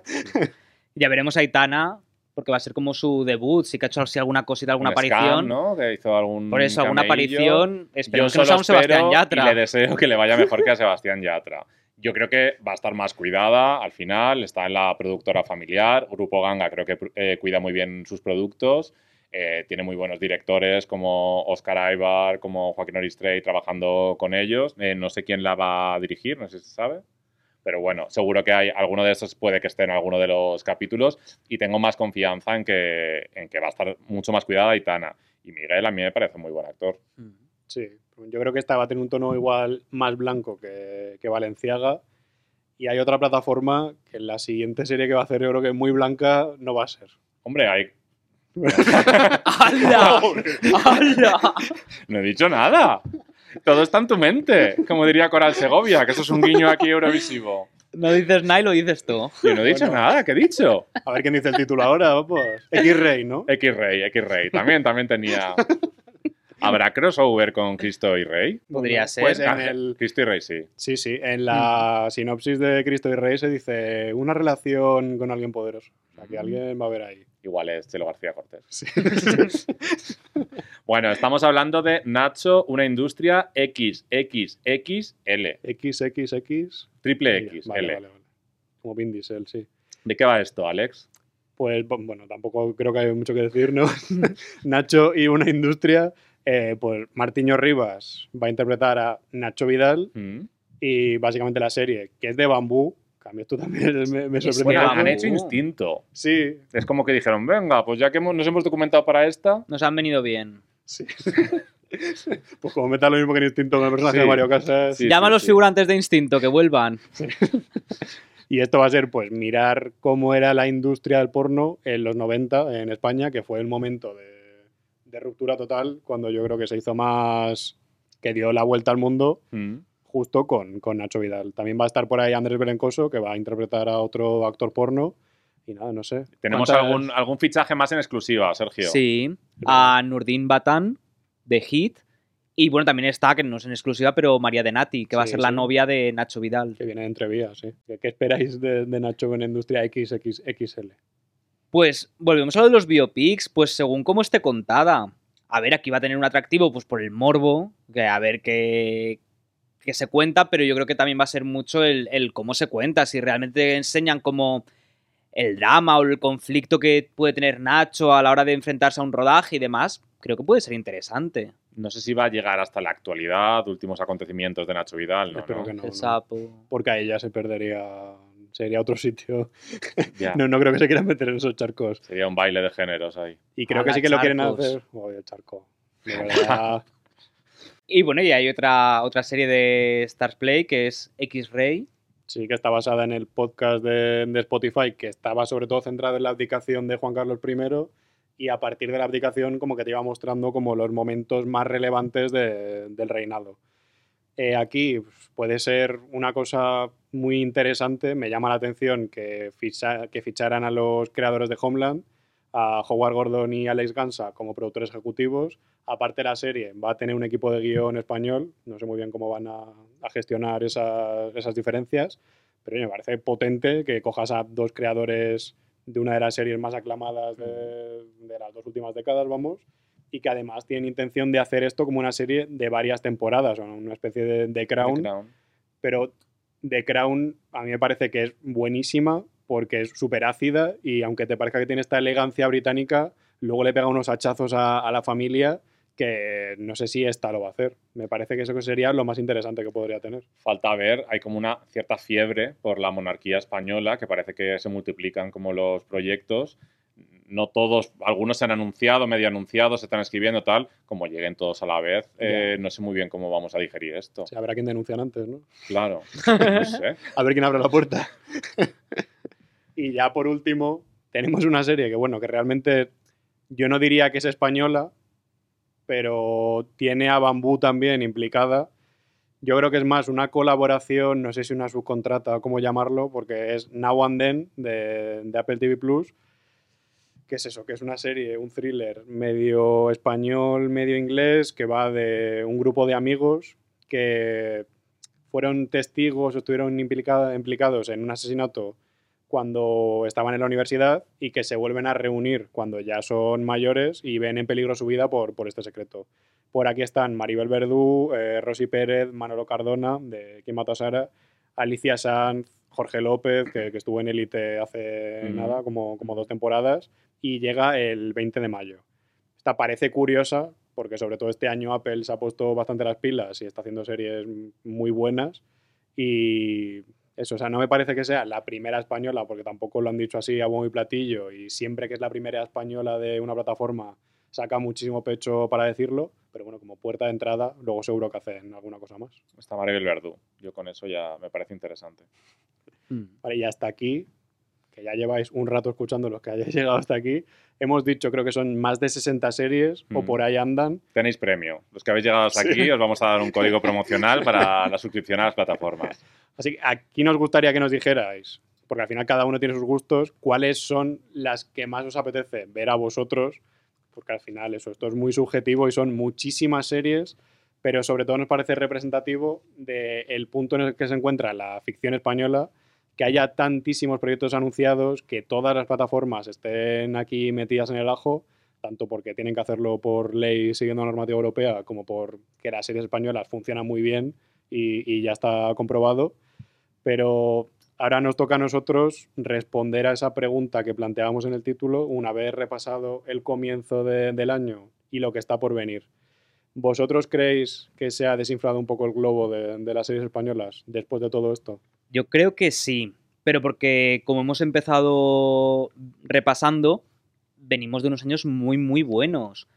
Y a priori, jolín, pues hemos hablado de 60, de más de 60 series que evidentemente muchas van a funcionar muy bien y muchas nos van a gustar, pero también es un poquito impredecible lo que pueda pasar. Es que cuando se anunció La Casa de Papel nadie nos esperábamos lo que iba a pasar. Entonces a lo mejor ahora pues lo que comentábamos de García, por ejemplo, eh, muchas series, hay algunas que ya notas que no, que no van a ser un pelotazo, que van a estar bien, que tal, que cual, que no van a ser un pelotazo, pero luego otras que pueden dar el campanazo.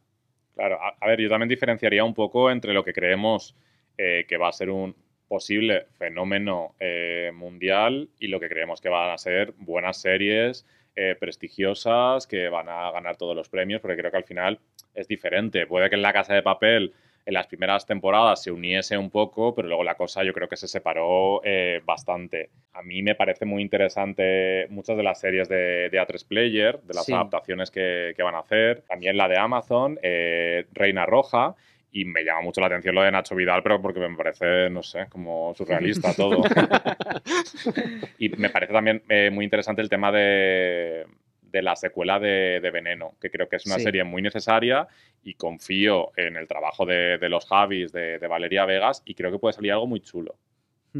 Sí, yo creo que hay como pequeñas cosas, bueno, aparte de lo que decías, que realmente fenómenos mundiales es que hay muy pocos. Es que se estrenan igual mil series al año, no sé cuántas series se estrenan, pero solo estadounidenses hay cientos de series y tampoco las estadounidenses que tengan un nivel eh, brutal. La mayoría de las series estadounidenses son mediocres y al final filtramos todos y nos quedamos con lo bueno Claro. o con lo que nos gusta.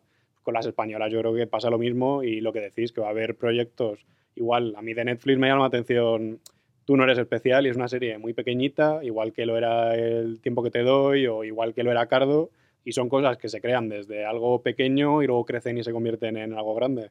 Tampoco puedes pretender construir la nueva casa de papel eh, eso, por el techo, o sea, te- tienes que hacer cosas que vayan creciendo Qué- poco qué a poco. qué poeta Está urbano traído, es, ¿eh? Así que si se ha desinflado el globo, lo he dicho, desinflar el globo en el título más que pinchar la burbuja, porque yo no creo que haya una burbuja de series españolas. Simplemente es una industria que ha crecido, se ha sabido adaptar eh, a los nuevos tiempos y a conocer que las series, yo creo que están por delante de las películas ahora mismo en atractivo a nivel global y de discusión social y en general, vamos. Y eso, más que una burbuja, me parece un globo que, que la industria ha demostrado que tiene unos pulmones ya muy sanos y que puede llenarlo cuando quiera con las series que está haciendo, pero bueno, que ahora está en un momento de, de tomar aire, que no está en su mejor momento. Pero también es cierto lo que decías, que al final, igual que pasa con la producción internacional, cada vez hay más proyectos españoles, más posibilidad de que entre tanto pues haya mucha cosa que, pues, que no sea buena, que sea una mierda, que sea intermedia, que sea regular, notable o excelente. Yo creo que el objetivo en los creadores tiene que ser en el de hacer series buenas, más que pensando en ser un fenómeno mundial y en querer repetir el éxito de la casa de papel. Por ejemplo, Rapa, yo creo que va a ser una serie muy buena Sí, sí, y que va a tener un, un reconocimiento y una trayectoria muy parecida a la de Hierro.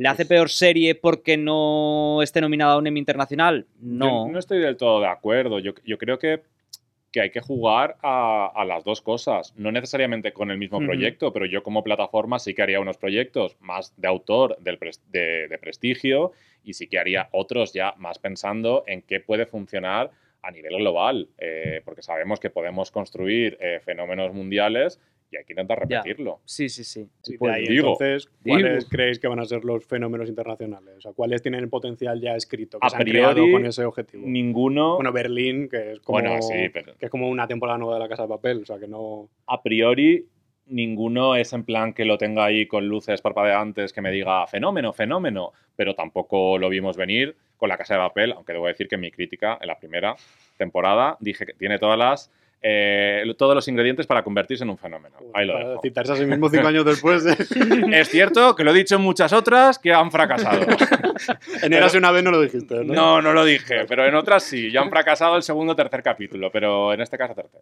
Bueno, y nosotros, pues evidentemente deseamos que la mayoría de estas series lo funcionen genial, porque además vamos a verlas, o sea que por el bien que... Por la, ¿Todas? por la cuenta que nos trae, bueno, todas, entre todos igual Ah, sí, vale. no creo que todas.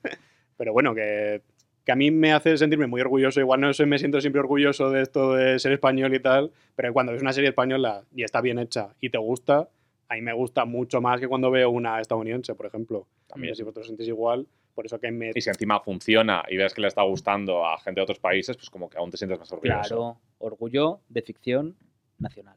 Ay, la bandera de patria, series. pero- Marca España. y al final esa es nuestra conclusión, yo creo, que le deseamos todo lo mejor a las plataformas, a todas por igual, vamos, porque cada una a su manera está apostando por cosas Mm. diferentes para los públicos a los que quieren llegar. Y con toda esta diversidad que hay, yo creo que va a haber algo que ver para todo el mundo. Te has dejado una. ¿no? Ana. Ana Obregón, que va a Uy, tener su biopic en formato serie eh, creado por eh, Grupo Ganga, producido Verdad. por Grupo Yo que creo que a esa serie le vamos a dedicar un podcast dentro de algún ¿Sí? día. ¿eh? Venga, va. sí. Escribiendo el guion, ¿eh? Sí, sí, yo me comprometo a escribirlo. sí. No sé cómo va a salir. ¿El de la serie o el del podcast? Todos, los dos, los dos. Habla con Ganga. Vale, vale, bueno, pues ahora llamo a Ganga. Primero nos despedimos ya. Muchas gracias, Sergio. Muchas gracias, Héctor. Gracias a ti por invitarnos. Claro. Ya sabéis que nos podéis escuchar en todos los sitios, en Spotify, en en Evox, en Apple Podcast, no sé si en alguno más. Y Pero no a la vez, no a la vez, que si no. Bueno, da igual, escuchadnos Bueno. en todos los sitios que queráis Si porque te van a subir en uno un casco con- de uno y otro con otro, pero lo sincronizas. Claro, tienes que darle play a la vez a los dos, porque si no. Es un reto. Sí, te vuelves loco. podemos Venga, subir el audio de cada uno a una Por un, plataforma canal, diferente. y por un canal. Ahora le decimos a Jonathan que el de un sitio vaya por el izquierdo, el otro por el derecho. Y el otro. Sí. el otro, el Dolby, el Dolby. El otro te lo pone Nacho Vidal. ¡Hala! Madre mía. Estoy deseando que llegue el podcast dedicado a Nacho Vidal, porque se requiere un podcast XXL, Pues sí. ¿no? A lo mejor podemos hacer uno de biopics y ya metemos a Nacho Vidal y, Y a Ana. Obregón. Yo creo que la gente quiere que acabemos ya con este y luego ya llegaremos a esos Venga, dos. Pero bueno, muchísimas gracias por llegar hasta aquí y nos escuchamos en el siguiente. Adiós. Hasta Adiós. luego.